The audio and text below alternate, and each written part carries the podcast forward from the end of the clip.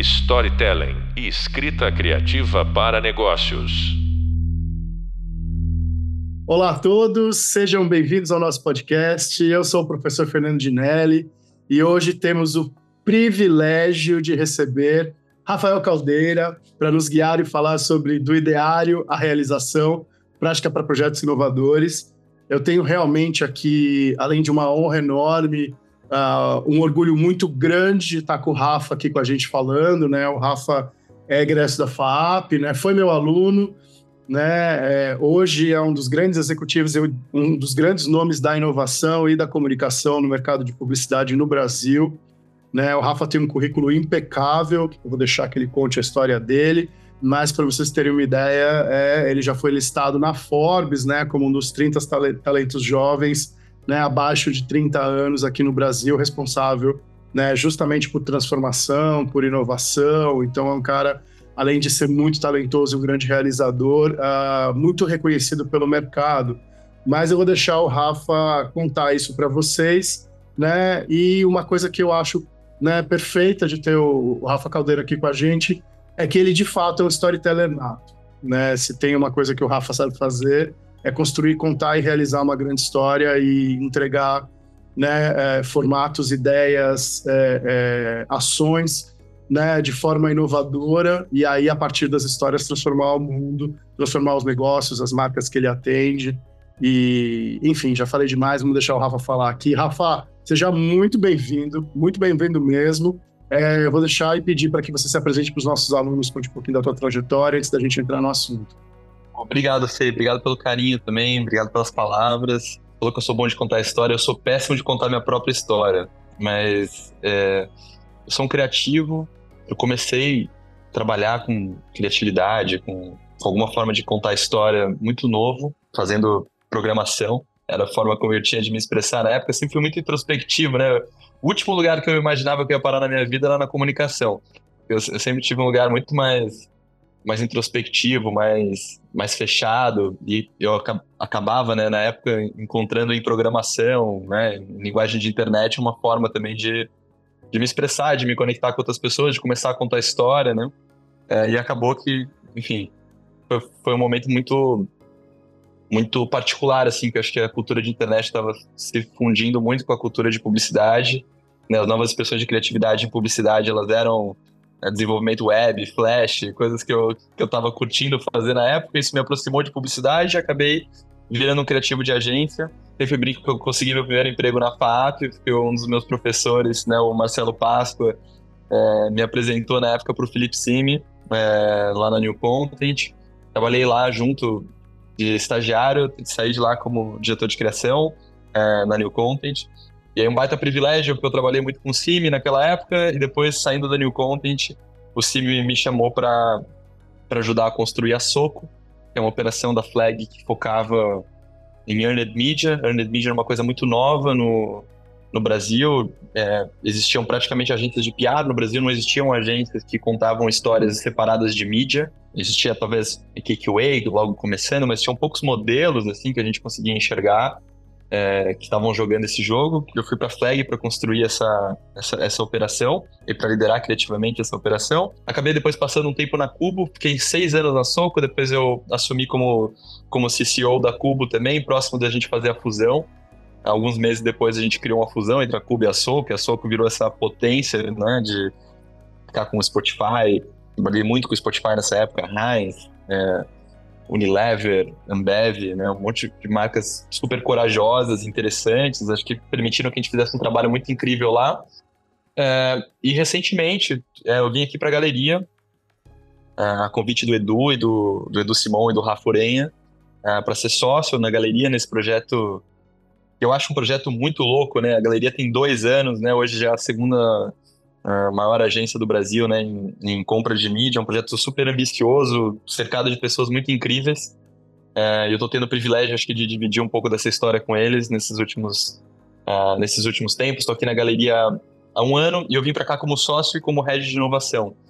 É, muito na missão de puxar é, uma agenda uma agenda criativa busca outras perspectivas. Acho que a gente tem uma agenda criativa muito forte já na galeria, que enfim, que imprime um trabalho super legal para o Itaú, para o MEC, é, para Natura, para Vivo, mas acho que a, a minha vinda para cá é tentar cada vez mais enxergar a experiência de marca é, além do advertising. Como que a gente consegue fazer com que as experiências de marca elas consigam ser tangibilizadas por design, por moda, por tecnologia, por uma estratégia de growth diferente, por AI.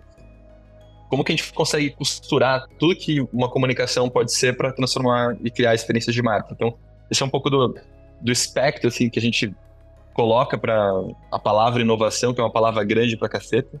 É, então, a gente tenta delimitar um pouco isso assim. E eu vim para cá, a gente formou um hub de inovação e recentemente esse hub de inovação também se tornou uma outra empresa, é, que é a 404, que ela é um, é um estúdio de design e inovação que a gente é, que a gente está construindo aqui dentro do ecossistema da galeria é, e que está sendo demais. A gente está conseguindo plugar gente no mundo todo. É, é um estúdio que hoje a gente já opera em São Paulo e Berlim, são dois escritórios conectados e a gente espera expandir isso também para para LA logo agora em janeiro, fevereiro. É, e que é onde a gente está também conseguindo tangibilizar um pouco do, do que a gente veio estudando no Hub de Inovação da Galeria, agora para os nossos clientes, numa proposta mais formal né, é, de execução. Uau, só aí. Falei demais? Né? Não, credenciais sensacionais. Na verdade, você é a pessoa para estar aqui com a gente contando essa história.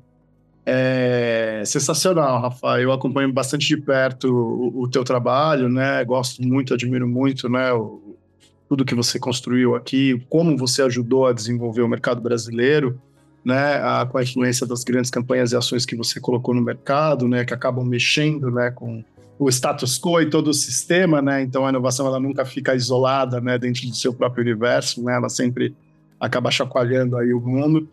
Né? E aí, para a gente falar um pouquinho e, e, tentar entrar um pouco mais no, no, tema do nosso podcast, né? Eu tenho certeza que você tem aí centenas né, de exemplos e casos e práticas. A ideia era a gente dar uma abordada um pouquinho nessa história de como é que eu começo ali, né, do ideário, na concepção de uma ideia e como é que eu levo, né? E aí com essa, essa pressão ou esse desafio ou esse drive, né, de ser inovador, e como é que eu levo essa ideia até a sua implementação e prática? Eu sei que na sua apresentação você já deu algumas pérolas bastante importantes sobre elementos que né, são necessários para que isso aconteça, né? Uma que me chamou bastante atenção foi de falar ter clientes bastante corajosos, né, e ousados. Isso eu entendo que é um, um componente importante.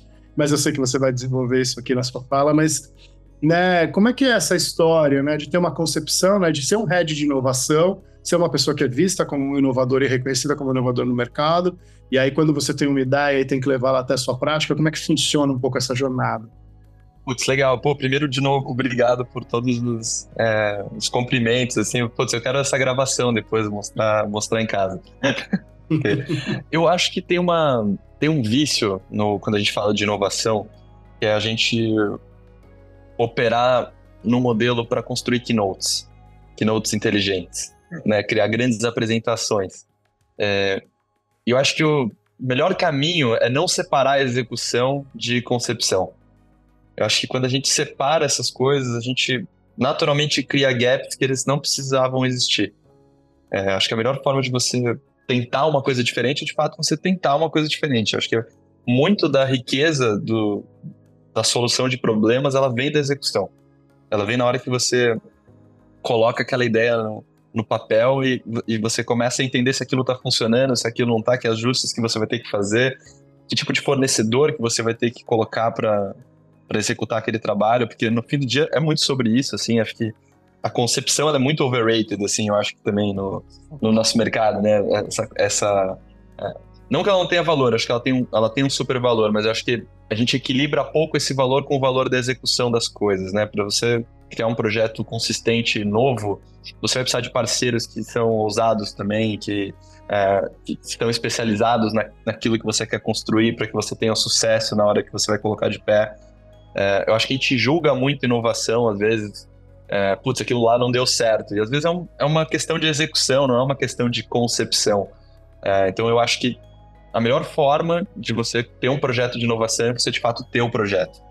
Não é você falando isso porque eu acho que o, nosso mercado, principalmente de publicidade, ele é um mercado que ele é muito do storytelling da venda, né? Da, do encantamento das apresentações. E eu acredito em cada vez mais a gente diminuir essas cerimônias, a gente criar junto e a gente testar as coisas, colocar. Acho que tem um fenômeno que aconteceu nos últimos 10 anos, né? Que acho que ele, é, ele é fundamental, assim, que é você criar em cloud, por exemplo, né? Você está escrevendo um, um, roteiro em Docs, né? E sei lá, tem um, o cliente global está acompanhando você escrevendo o roteiro em, em, real time. Isso cria uma, uma relação de vulnerabilidade e de troca que ela acelera todo o nosso processo, né? E acho que quanto mais a gente se abre para essas coisas, fica menos protecionista nesse lugar. Putz, deixa eu ter o deck perfeito, deixa eu ter a execução perfeita para mostrar, para porque muitas vezes a gente faz tudo isso porque a gente não tá com o parceiro ideal. Se a gente tá tendo que preparar tanto para dividir alguma coisa, muitas vezes, com um parceiro, é, talvez ele não seja o parceiro que vai conseguir colocar esse projeto para dentro, né? Acho que o, você falou de clientes corajosos, marcas corajosas, eu acho que é, clientes colaborativos, clientes que gostam de participar do processo, acho que isso, isso é de fato transformador, assim, porque isso tira a gente desse vício da venda, do keynote, para um vício do fazer, pelo tesão de colocar as coisas de pé. É, e discussões muito mais práticas de execução. A gente sai das conversas macro, né? Por exemplo, AI. Né? Putz, como a gente vai implementar AI, qual a filosofia do AI para essa marca? A gente pode discutir uma série dessas coisas, mas se a gente não tentar fazer um protótipo de alguma coisa, provavelmente a gente não vai conseguir enxergar as verdadeiras discussões que estão por trás dessa, uh, desse assunto. Assim. Então, acho que eu, eu acredito muito em não separar essas coisas. Sensacional, Rafa. É, é, muito legal você falar isso. É, é, os verdadeiros inovadores têm essa característica, né, do skin the game, né? Eu tenho que colocar ali a pele no jogo e tenho que fazer acontecer, né? Não adianta, a inovação não é uma prática meramente discursiva, né? A realização é, é item fundamental, né, para que a inovação possa acontecer, né? É, e aí você realmente tem que sair do ideário, né? E aí eu gosto de quando você dá essa dica e essa técnica né, de como você faz isso acontecer é muito interessante, né? O que já traz para mim um segundo ponto interessante e também se precisa criar um ambiente para isso, né? Precisa construir um espaço, né? Você cita, por exemplo, os documentos colaborativos. Aqui tem uma coisa incidental, né? Uma ferramenta, mas se você não convidar o cliente para colaborar no seu documento, não tiver coragem de fazer isso aberto em tempo real, a inovação não acontece, né? Como é que você vê essa questão dos espaços, do ambiente? Você que agora está entrando como empresa inovadora, né, no mercado brasileiro, como é que você entende que isso influencia aí essa a parte do ideário, a realização? Esse lugar da, da cultura, é, ele é fundamental, assim, acho que é, você precisa de muita energia para fazer um projeto diferente, essa é a grande verdade, né? É, quando você vai fazer um, uma coisa que nunca foi feita, ou alguma coisa que tenha, que geralmente vem acompanhado de um potencial risco, né, de as coisas não darem certo, as coisas não saírem como a gente planejou, é, você precisa ter uma cultura que permite esse tipo de conversa que, e que também estimula a energia nesse lugar, nesse lugar de testar as coisas, de tentar. Eu tenho um, tenho um projeto que a gente fez aqui na, na galeria, junto com, com o Hub de Inovação, foi um projeto para o Itaú. O Itaú é patrocinador de todas as seleções brasileiras de futebol, né? inclusive a, a seleção feminina. Quando a gente a estava acompanhando as conversas sobre a Copa Feminina, que estavam acontecendo esse ano no, no Brasil, e muitas críticas à seleção. Né? Eu acho que é um, é, um, é um esporte que ele ainda tem muito preconceito, né? Tem muito machismo, tem muita, muitas coisas que dificultam que a gente consiga de fato avaliar esse esporte da forma certa, que a gente consiga curtir esse entretenimento da, da melhor forma. É, isso acontece porque, enfim, a gente tem uma cultura né, super machista, etc no, no, no país como um todo, é, mas no Brasil especialmente, no mundo como um todo, mas acho que no Brasil especialmente a gente tem uma, uma questão que o futebol feminino foi proibido, né? É, por decreto, por muitos anos, né? Por, por muitos anos as seleções femininas elas não puderam existir. E essa era uma, era uma conversa que a gente queria que as pessoas soubessem dela, porque ela é uma conversa velada, as pessoas falam muito pouco sobre isso. Que um dia uma mulher jogar futebol foi crime, né? As pessoas falam muito pouco sobre isso. Parece uma grande loucura. Parece que a gente entrou num Handmaid's Tale é, doido, assim, mas não, isso aconteceu de verdade no Brasil e a gente fala muito pouco sobre isso. Então, quando a gente vê uma Copa Feminina, a gente devia estar celebrando demais as coisas que estão acontecendo ali, né? É, então, porque aquela jogadora que ela foi entrando em campo, ela foi entrando por todas as outras que um dia não puderam jogar. Então, é, quando a gente se tocou que essa discussão estava acontecendo, a gente olhou para a inteligência artificial e falou: putz, talvez com o AI, com essas ferramentas, né, Midjourney, etc., a gente consiga imaginar essas seleções que nunca puderam existir. É, e aí a gente foi colher documentários de, de jogadoras que jogavam clandestinamente naquela época para tentar colher um pouco de detalhes, como que eram os uniformes, como que eram os campos que elas jogavam, e a gente construiu as seleções dessas, desses anos que, não, que o, o, futebol foi proibido no Brasil, o futebol feminino foi proibido. Uh, e a gente criou um filme que colocava essas fotos, né, hiper realistas, feitas por inteligência artificial na TV, uh, é, e as pessoas elas iam vendo as fotos das seleções ano após ano e depois a gente colocava só uma cartela falando nenhuma dessas seleções existiu, porque por 40 anos o futebol feminino foi proibido no Brasil. Essas são só imagens de inteligência artificial. É, e hoje, quando você assiste a Copa Feminina, você vê que essas jogadoras entram em campo por todas as outras. É, a gente criou essa comunicação é, num tempo recorde de, de tempo. A gente, na verdade, fez isso tudo em duas semanas da concepção até colocar no ar no Jornal Nacional, no Fantástico, dominar todos os jornais. É, isso aconteceu é, justamente pelo que você falou do ambiente, né? É, a gente chegou com essa ideia de manhã e a gente tem pessoas, por exemplo, o Bruno Zampoli, que eu acho, eu sou super fã dele, eu cito ele em praticamente todas as conversas que eu tenho. Ele é fundador de um perfil que chama The Acid Times, é, onde ele cria imagens de AI um contexto da cultura pop, né? É, e ele sempre na minha frente, é um cara que estuda esse negócio de concepção de imagem de AI num nível muito alto, assim, ele sempre na minha frente, a gente começou a trocar ideias sobre, uh, sobre essa perspectiva, se dava para construir essas seleções ou não, se os depoimentos poderiam virar prompts ou não, e a gente prototipou isso, eu lembro que eu, que eu enviei para uh, para Thaisa, que é uma cliente super corajosa, super incrível, que lidera toda a comunicação uh, institucional de Itaú, é, e eu lembro que a Thaís me respondeu assim na hora. Assim, eu mandei para ela um PDF, o IP, no WhatsApp, com um audio deck, que eu falo, que é um áudio explicando o, os slides. E ela me devolveu na hora também, já puxando uma reunião com todo mundo que precisava para aquela história acontecer. E aquilo aconteceu de uma forma muito incrível, assim, porque em duas horas a gente já estava prototipando as imagens, já estava entendendo quais eram as dificuldades, a gente já estava alinhado com todas as áreas do banco, é, para colocar essa campanha no ar, então entendendo possibilidades de mídia, entendendo possibilidades jurídicas, é, entendendo como legal, como que seria para construir esse prompt de uma forma que ele, né, ele fosse limpo de direitos. Então, toda uma construção que a gente poderia ter esbarrado simplesmente nessa questão de não ter conversado e ter um prompt super problemático. Né? Então, é, esse lugar da experimentação coletiva, das pessoas terem uma energia para fazer uma coisa diferente, ele é fundamental, porque senão você desiste no, nos primeiros não que você receber, você já vai desistir. Assim, ah, putz, dá para criar? Não, putz, talvez hoje não vai dar, talvez semana que vem, aí você perde o tempo, você perde a atração das coisas. Então, eu acredito muito nessa energia compartilhada, tanto de do seu time interno quanto do seu cliente para essa disposição compartilhada de fazer as coisas acontecerem. Sensacional. E o case é belíssimo. Para quem não viu o case, recomendo que busque. Depois vou conseguir passar os links para vocês e as referências. O case que o Rafa citou realmente é sensacional. Rafa, que exemplo belo, que exemplo maravilhoso, né? Como é que você sobe uma campanha publicitária dessa envergadura, né, para uma das marcas mais valiosas do país uh, em duas semanas, né? E ao mesmo tempo você sobe uma campanha que é inovadora em todos os aspectos, né? Desde a sua mensagem, né? Super engajada e politizada até né, eh, a sua contribuição social, passando pelo seu formato de produção, né? E aí, curiosamente, veiculado nos meios tradicionais, né? Então, a inovação também tem essa, esse viés, né, de desafiar o status quo que é bastante interessante, bem provocativo, né? Não, é... não, eu, eu acho que a gente separa muito essas coisas, né? Ah, inovação, tudo precisa vir, talvez, sei lá, de uma experiência de social hoje em dia, né? De um filtro que você aplica no TikTok ou qualquer coisa.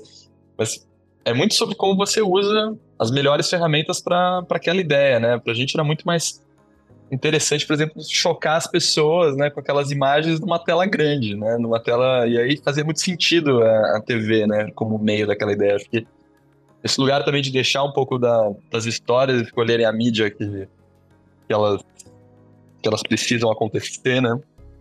Acho que isso também é fundamental, assim, quando a gente...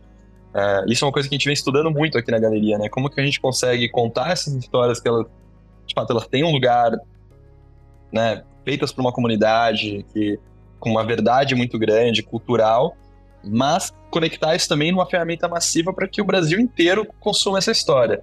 Né? Então, acho que né, também sair do lugar do LinkedIn, né, o efeito LinkedIn, né, uma campanha muito legal, vista por 15 pessoas, mas né, como que a gente sai um pouco desse efeito? E acho que muitas vezes quando a gente pluga é, esse broadcast todo, né, jornal, TV, inevitavelmente isso chega em muita gente ainda, né? Então é, a gente consegue dar uma massa é, crítica para as ideias é, que é que acho que é um pouco do sucesso, assim, quando a gente mistura as coisas que a gente fazia bem com novas coisas, né? E não nega assim tudo do que a gente fazia no passado e começa a tentar reescrever tudo. Acho que tem muito sobre esse equilíbrio, assim. Muito legal, Rafa. Pensando aqui, né, você contando toda essa história, eu acho que você já respondeu boa parte dessa nossa segunda segunda parte aqui do nosso podcast, desse nosso segundo bloco, né? Você descreveu passo a passo, né, todo o processo de materialização da ideia, né?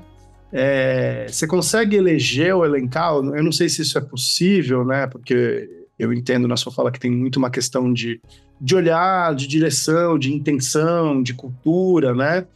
Mas será que existem, né? Ou você tem aí sua, sua dica de ouro ou sua fórmula de bolo para melhores práticas para garantir um sucesso de projetos inovadores, né? Tem alguma coisa, tem algum mantra que você tem, né? Não sei se tem necessariamente uma fórmula, né? Começa com A, B, C e D, mas é, você já trouxe alguns elementos que compõem isso, né? Mas que mais que você pode acrescentar para a gente nesse sentido? Eu acredito muito num, num processo que eu aprendi muito esse processo na, na Flag, trabalhando muito com, com mesa, com, na própria Soco, na Cubo, é, que é um processo que ele, a gente foi evoluindo esse processo também, redesenhando e construindo para ele funcionar também numa dinâmica não é uma imersão, né, mas numa dinâmica de troca como é numa agência.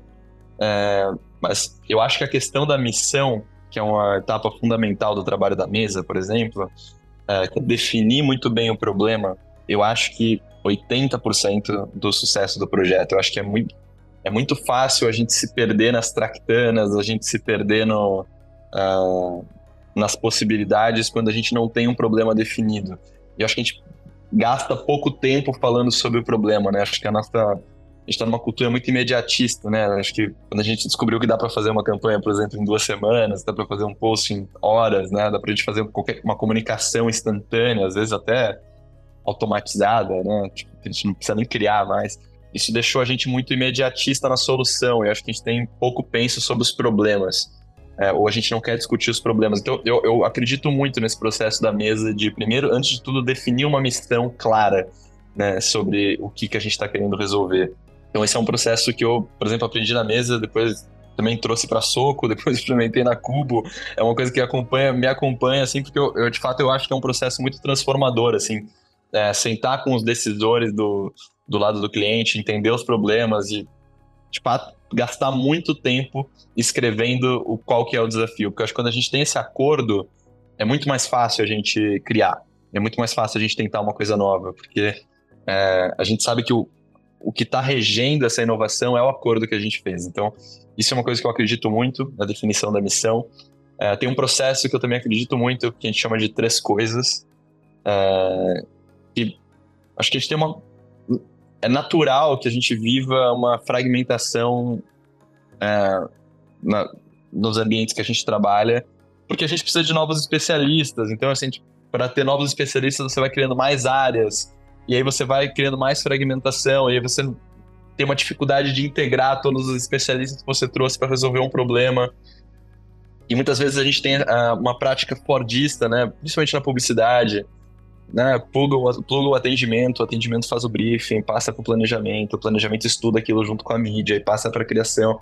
E a gente sabe que não funciona assim, né? Nunca funcionou, na verdade, mas assim, a gente tem essa, uh, essa esse culto ao processo fordista que ele acaba excluindo perspectivas de momentos muito críticos do projeto. Então, esse, esse processo de três coisas, basicamente, é todo mundo pegar essa missão que a gente escreveu juntos, e as pessoas precisam trazer para a mesa três coisas, três perspectivas, três hipóteses, três referências, três ideias. Né? Tem gente que vai tangibilizar melhor o pensamento numa ideia, tem gente que é, prefere escrever uma frase, tem gente que é, traz um, um livro para discussão. Eu acho que a gente deixa super aberto esse processo para a gente, de fato, de conseguir escutar todos os especialistas e as perspectivas diferentes que a gente tem no projeto já no, sei lá, no dia 5, dia 3 do, da, da, construção. E é super gut feeling, assim, a gente manda a, a missão e a gente conversa provavelmente no dia seguinte já. É, então, isso acho que também oxigena todo, toda. O, em dois, três dias você já sabe a perspectiva de várias pessoas que têm pensamentos diferentes sobre aquele problema que está acordado. Acho que isso também acelera muito é, o lugar da concepção. E a partir daí eu acho que é uma forçar a colaboração extrema, assim, é forçar a quebra da, né, das barreiras de, putz, não tá bom para mostrar, talvez não seja ainda. Né, de criar um ambiente de confiança onde as pessoas podem dar feedback sobre o trabalho uma das outras.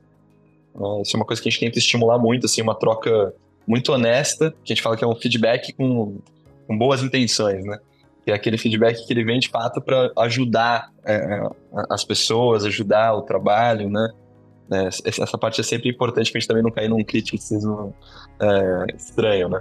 Mas a gente estimula muito essa troca, assim, então não tem essa cultura do, ah, isso é uma percepção da criação, isso só um diretor de arte pode opinar. Né? A gente, de fato, abre muito, muito essas perspectivas para escutar e para que as pessoas também se sintam mais à vontade para colaborar. E acho que assim a gente consegue também é, tá super alinhado desde o começo, porque imagina que o cliente é um desses agentes que também está nessa discussão desde o começo. Então acho que quando a gente cria esse ambiente é muito natural que a gente vai chegar em coisas incríveis, é, que vai ser incrível para todo mundo, não vai ser incrível só para a agência e não vai ser incrível só para o cliente também. A gente vai chegar nesse produto compartilhado que eu acho que ele é o ele é a busca, né? Esse produto que dá orgulho dos dois lados, eu acho que ele é sempre a sempre o lugar que a gente está mirando, né? É. Eu estou falando muito da relação de publicidade, mas eu acho que essa é uma verdade para qualquer tipo de, é, de relação de parceria, de fornecedor, né? De você ter uma troca com algum cliente para construir alguma coisa. Mas esses, esses três processos eu acredito muito na missão, no três coisas e a partir daí de você forçar uma colaboração extrema, né? O que a gente faz muito, por exemplo, a gente coloca o cliente dentro do nosso Slack e, e a partir daí a discussão está aberta. Gente, todo mundo com acesso a poder acessar o cliente, lendo as discussões, todos os documentos compartilhados ali, todo mundo pode acessar todos os documentos, para todo mundo ter contexto de todas as discussões que estão acontecendo no trabalho. Acho que tudo isso cria um, cria um ambiente favorável. Não vai resolver só isso, mas eu acho que ele cria um ambiente favorável para essa missão que é essa missão inovação, que é uma missão sempre muito grande, né? E, e é importante ter um ambiente favorável para ela acontecer. Nossa, tá muito legal e bastante claro, né, quando você descreve todo o processo, né? Dá para ver que você veio amadurecendo uma metodologia, né, um, um, olhar, uma maneira de conduzir ao longo dos últimos anos e hoje você tem isso bem cristalino, né, bem bem poderoso, né, o jeito que você enxerga, você consegue explicar com uma simplicidade muito uh, muito bonita. A gente está do meio para o final do nosso podcast agora, né? Chegando aqui, passando um pouquinho da metade. Eu queria trazer aqui, que eu sempre trago uma surpresinha para os meus convidados, né? Um desafio de ouvir um pouquinho de grandes executivos, né? Grandes pessoas do mercado, grandes profissionais, executivas, né? Pesquisadores, né? É, é... Essa relação, né? Talvez se quisesse prender ao tema do podcast ou se quisesse prender ao tema da disciplina legal, mas se não quiser também pode ignorar completamente, né, para trazer um pouquinho, ter a oportunidade, né, de falar com você e dividir com os alunos. Como é que você encara essa história do, né, do storytelling? Como é que você encara essa, né, como é que você a sua perspectiva sobre as narrativas, as narrativas para os negócios, né?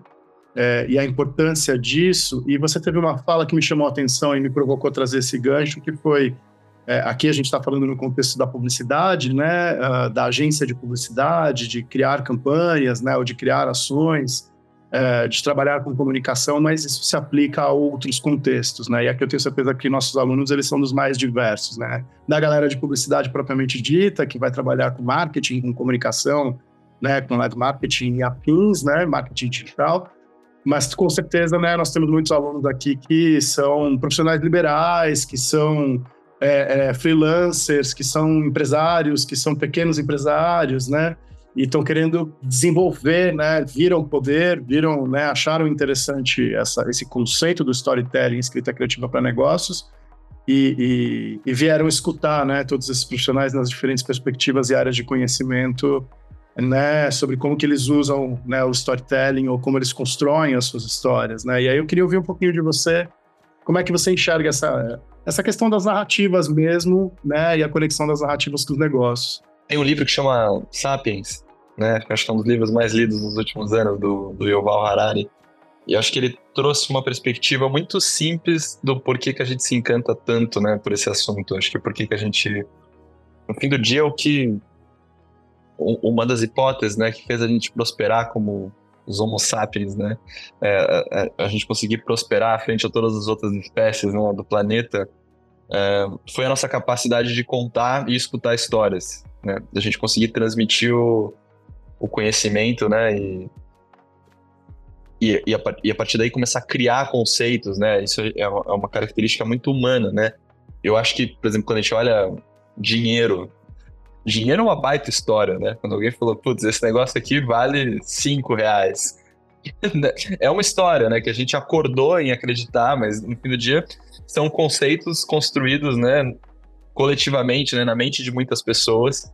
É, e eu acho que se a gente parte desse pressuposto, é, criar histórias é um poder gigantesco, né? Porque a gente consegue fazer com que é, a gente consegue mover pessoas, a gente consegue de fato mudar a maneira como o cérebro das pessoas funciona, como ele opera, é, os critérios de avaliação, né?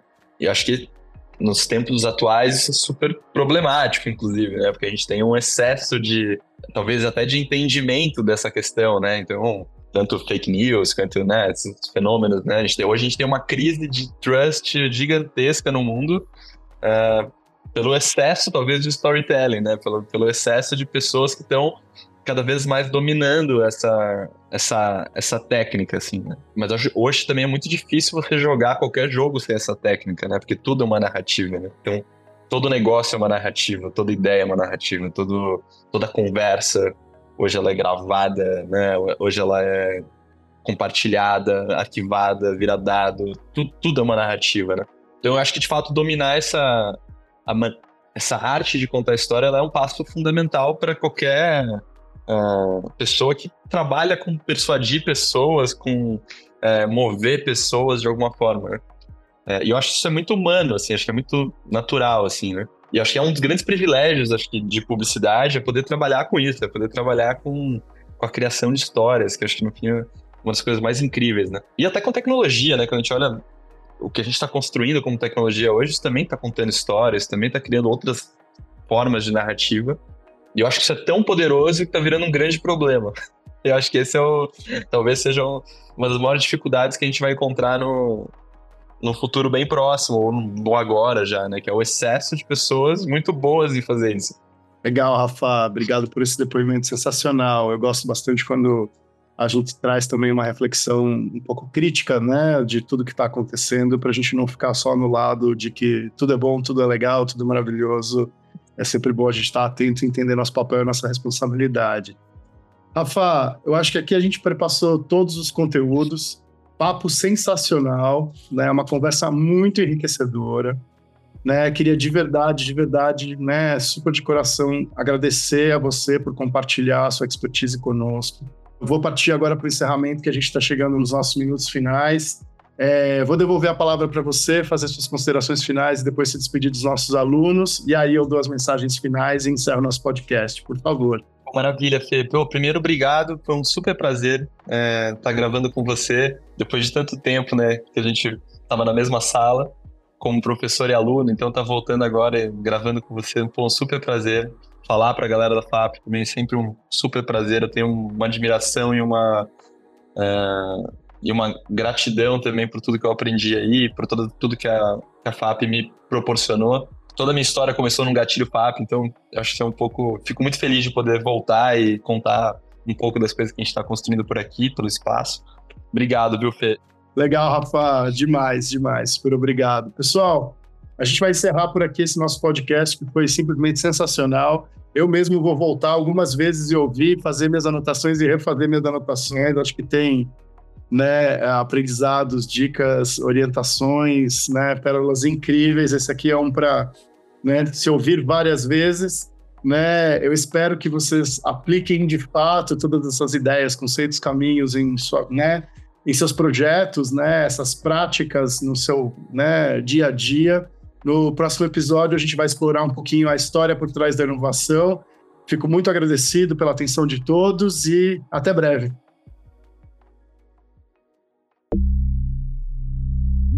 Storytelling e escrita criativa para negócios.